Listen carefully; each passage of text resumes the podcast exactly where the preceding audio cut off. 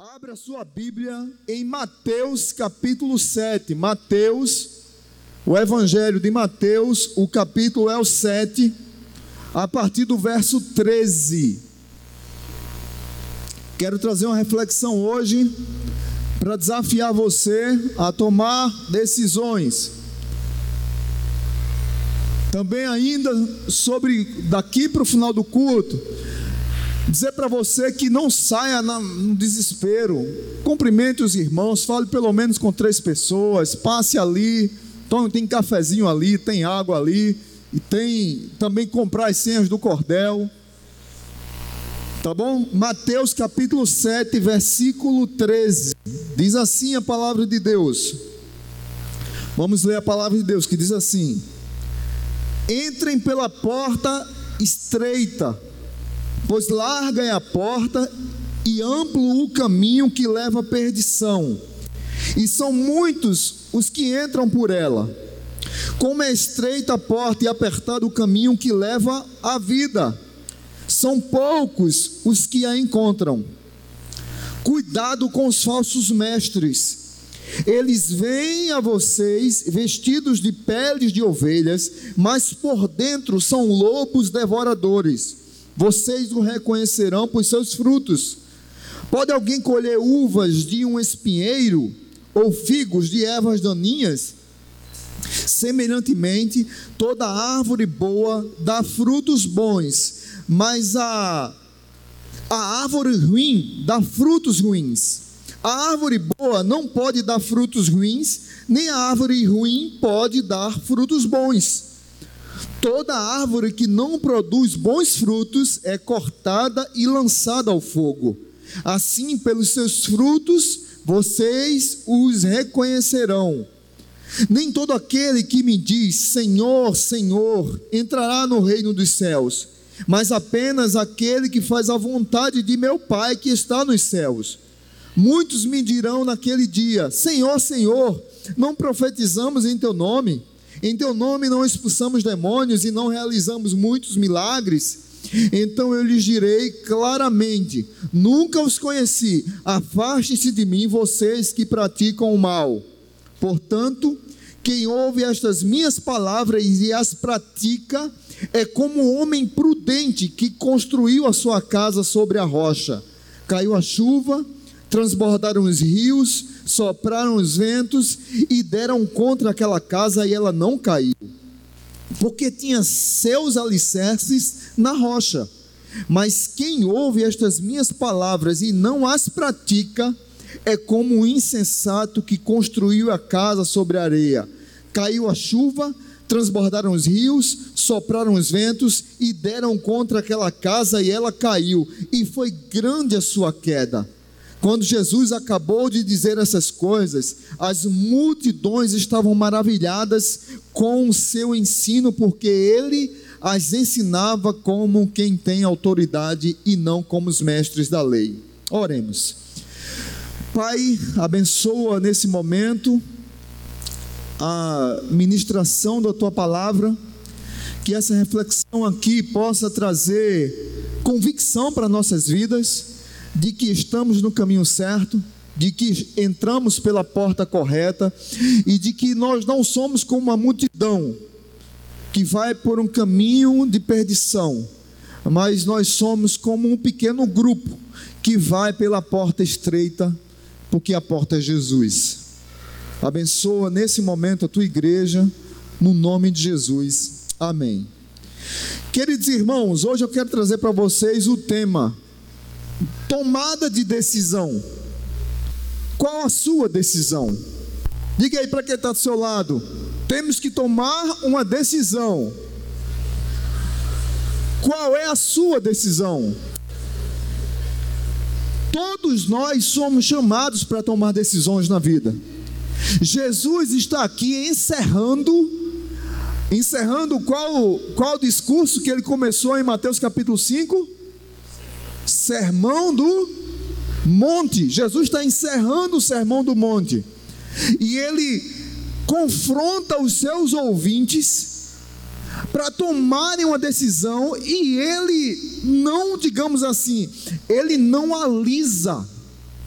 ele não sopra, ele é bem enfático, bem convicto, bem duro, no sentido de que aquelas pessoas que estavam ouvindo o sermão do monte, elas precisavam tomar uma decisão se queriam seguir a Cristo ou seguir suas próprias paixões, seus próprios deuses, seus próprios ídolos.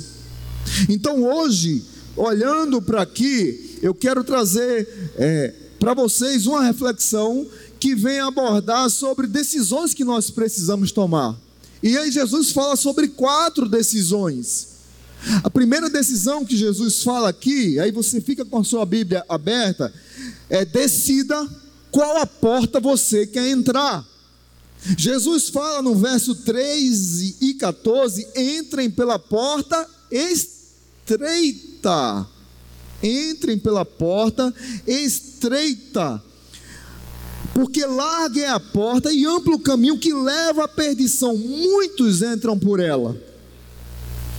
Mas a porta que é apertada e poucos a encontram, é a porta que leva à vida. E aí você precisa tomar essa decisão se você ainda não tomou. Jesus, quando lá em João capítulo 10, ele diz que eu sou a porta. Os lobos não cuidam das ovelhas, eles querem enganar as ovelhas, eles mentem para as ovelhas eles se, tra se travestem de outra coisa para enganar as ovelhas, mas Jesus ele está à porta, ele é aquele pastor que cuida das ovelhas. E ele diz: só tem uma porta, e essa porta é ele mesmo. Agora chegou o momento da decisão e Jesus insiste com, com, com seu público que você precisa tomar uma decisão pelo caminho apertado, pelo caminho estreito, pelo caminho mais difícil, pelo caminho que muitas vezes vai ser mais tempestuoso, mas é um caminho que te leva à vida eterna, que começa aqui, já. Quem toma uma decisão de seguir a Cristo, toma uma decisão para viver a vida eterna já hoje. Jesus fala de duas portas, de dois caminhos, de dois destinos, de duas multidões. Qual a multidão você está? A multidão para a perdição ou a multidão para a vida?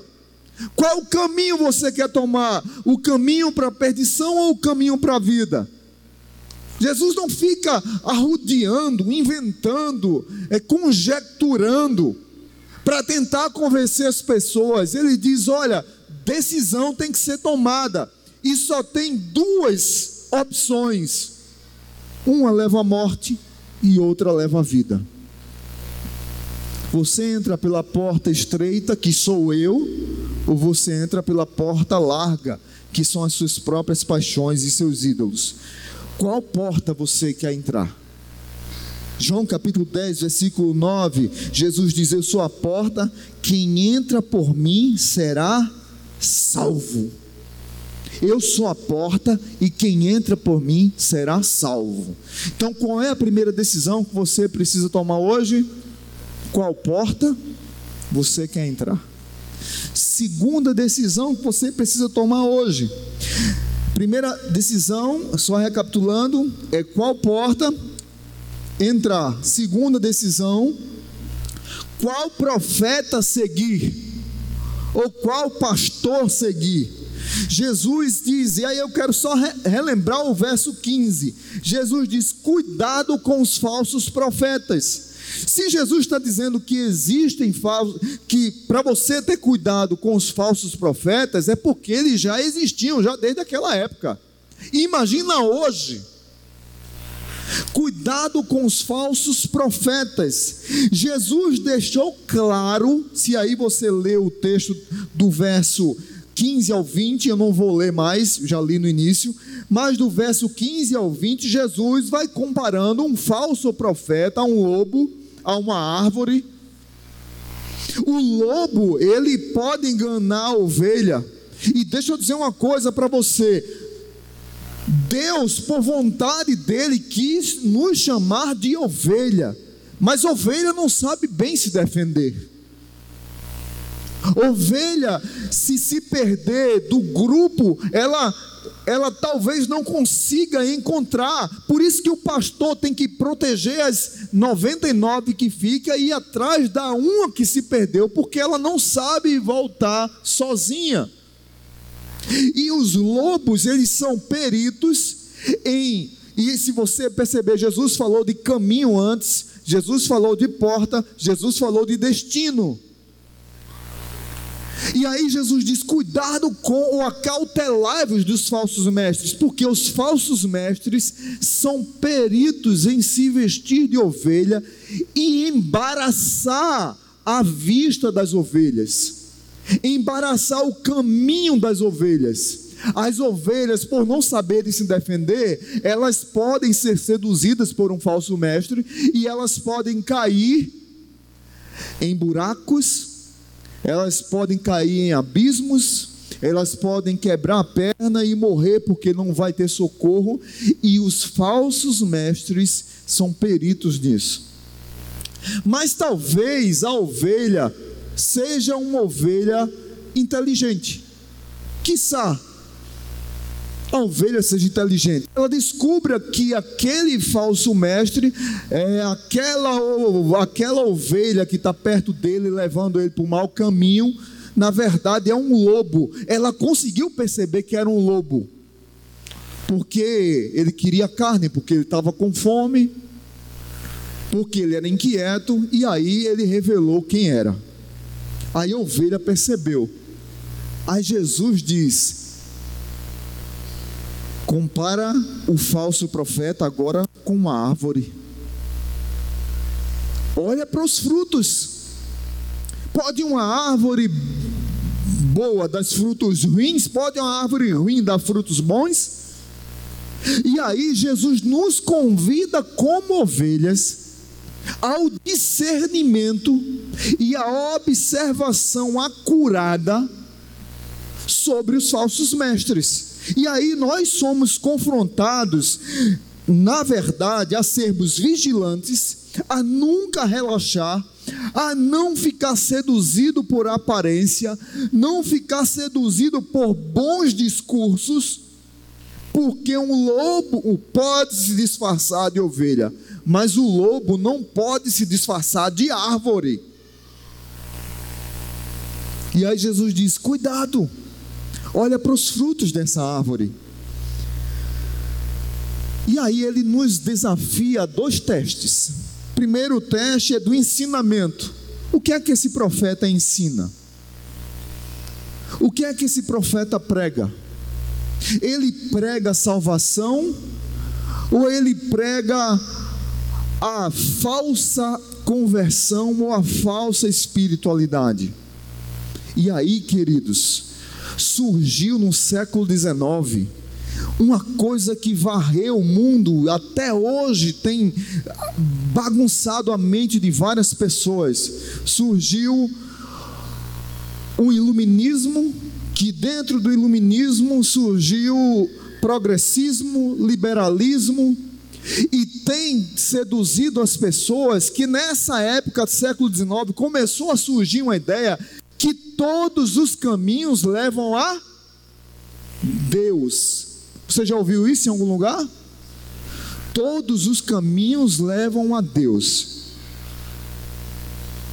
Mas a Bíblia diz que só há um caminho que leva a Deus. Qual é o caminho que leva a Deus? Jesus Cristo. Eu sou a porta. Eu sou o caminho, a verdade e a vida, e ninguém vem ao Pai a não ser por mim. Paulo diz que não há um, não, só há um mediador entre Deus e os homens, o nome dele é Jesus Cristo, o homem.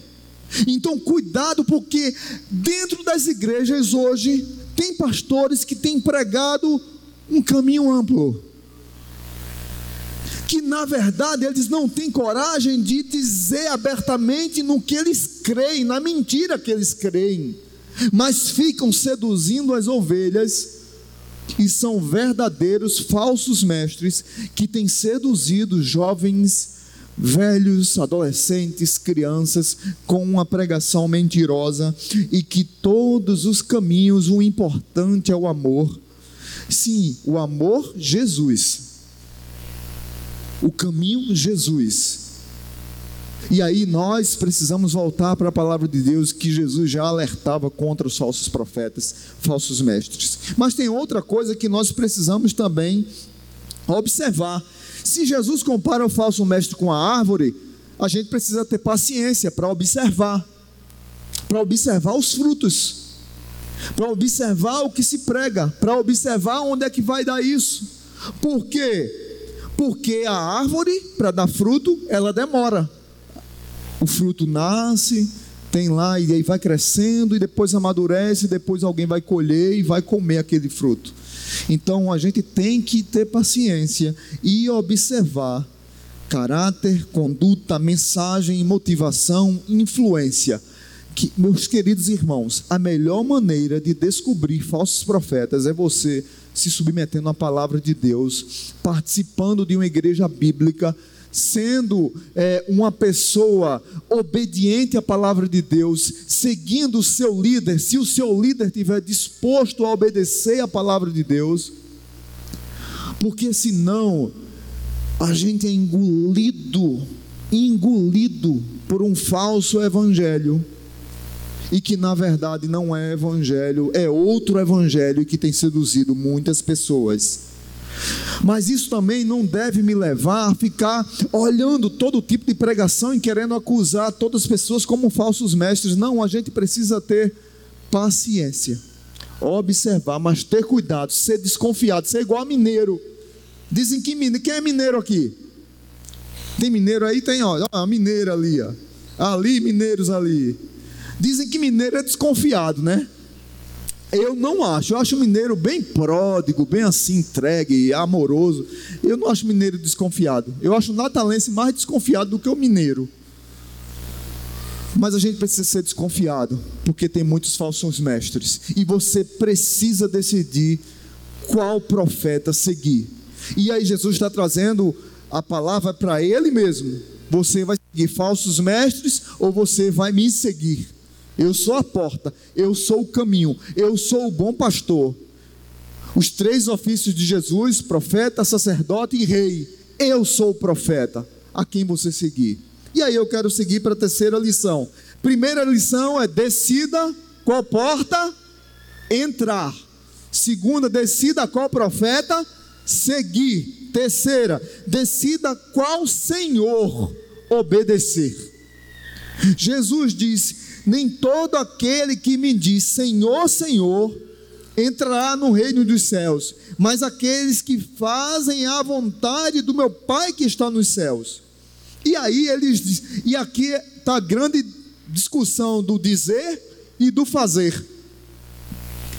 Eles diziam que eram cristãos, diziam que eram homens e mulheres de Deus, mas faziam nas escondidas algo errado e não davam testemunho verdadeiro de uma pessoa que tem Jesus como Senhor e Salvador da sua vida. Isso não quer dizer aqui que crente não peca, crente não erra, crente não se arrepende, crente não pisa na bola. Não é isso que eu estou dizendo. O que eu estou dizendo é o que eu perguntei aqui a quase todos os que nós descemos as águas do batismo. Você crê que Jesus não é apenas Salvador, mas Ele é Senhor da sua vida. E nós, essa igreja, século 21, precisa voltar a pregar que não existe salvação sem compromisso, não existe evangelho sem cruz, não existe ir para o céu pela porta larga, não existe ter uma vida santa vivendo de todo jeito. Jesus diz: Olha, Cuidado! Muitos dizem Senhor, Senhor, e a ideia de repetir no hebraico, no Antigo Testamento, naquela cultura, repetir Senhor, Senhor é dar ênfase, é da ênfase de carinho, é da ênfase de compromisso, é da ênfase de comunhão, é da ênfase de que está seguindo aquela direção. Não é à toa que na Bíblia toda, em alguns momentos, você vai perceber: Abraão, Abraão, Samuel, Samuel. Quem já participou de peça de criança assim? Samuel, Samuel, não é? Marta, Marta. Jacó, Jacó. E essas pessoas diziam: Senhor, Senhor, mas o coração estava longe do Senhor. Na prática, a vida não era uma vida que era consagrada ao Senhor, não era uma vida distinta, não era uma vida que, que é, é, exaltava e glorificava o nome do Senhor como Salvador da sua vida.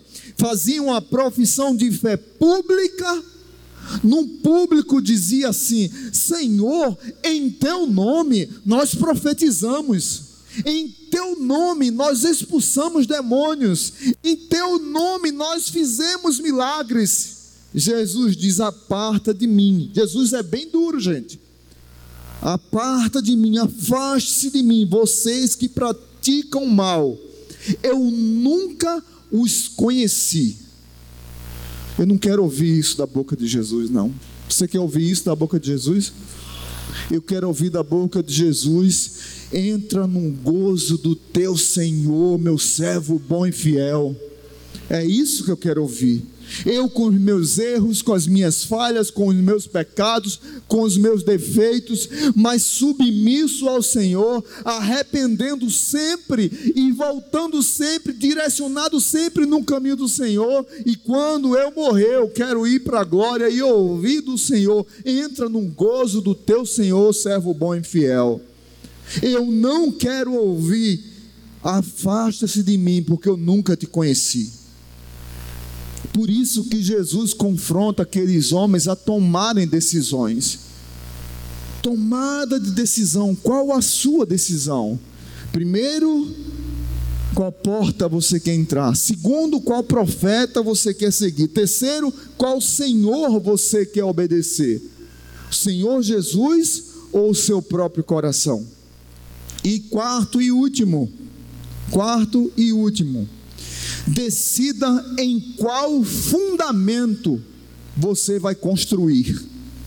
Do verso 24 ao verso 27, Jesus conta uma história de dois homens, um que construiu a casa sobre a rocha, sobre o fundamento sobre a palavra, sobre o fundamento dos apóstolos. Jesus era a pedra angular, Jesus era a rocha, mas o fundamento, o alicerce, era a pregação apostólica. Jesus já apontava para a pregação do Evangelho. Qual é o fundamento? E aí ele conta essa, essa história. Uma pessoa construiu, foi sábia, e construiu sua casa sobre a rocha, enquanto outra pessoa construiu sua casa sobre a areia. E aí veio caiu a chuva, transbordou os rios, sopraram ventos e deram contra aquela casa que foi construída sobre a rocha e aquela casa não caiu. Mas o homem imprudente, um homem insensato, que construiu a casa sobre a areia, veio a chuva, transbordou os rios e vieram os ventos, e aquela casa caiu. E grande, Jesus dá ênfase, e grande foi a sua queda.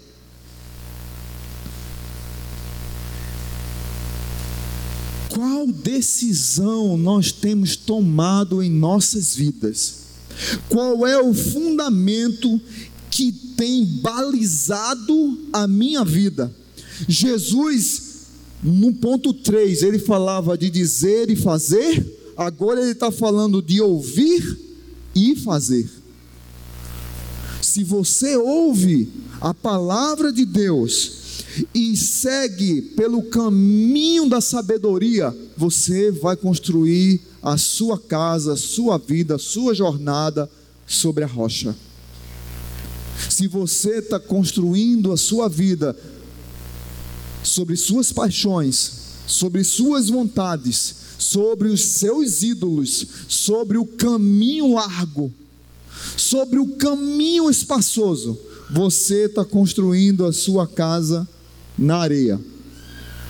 Mas o pior de tudo isso é que Jesus está falando aqui para dois tipos de pessoas que estão na mesma igreja. Ambos ouvem a pregação, ambos são membros da mesma comunidade cristã visível, visível, ambos ouvem a palavra de Jesus, ambos leem a Bíblia, ambos pregam, ambos oram, ambos adoram ao Senhor. Mas tem uma coisa que a gente não consegue ver. Quando eu vejo esses prédios, espigões gigantes, eu fico impressionado. O quanto teve que ser cavado bem fundo para fazer os alicerces e construir aquele prédio. Quando a gente vê uma pontinha, eu nunca vi particularmente, mas quem já viu uma pontinha do iceberg no mar, não tem dimensão do tamanho da pedra, da rocha que tem embaixo. O pessoal do Titanic não percebeu isso. É justamente sobre isso que Jesus está falando. Tem pessoas que estão juntas, ouvem a mesma palavra, ouvem a mesma pregação, oram juntas, crescem juntas na fé, mas uma foi sábia e construiu sua vida sobre a rocha, enquanto outra construiu sobre a areia. E a queda foi muito grande.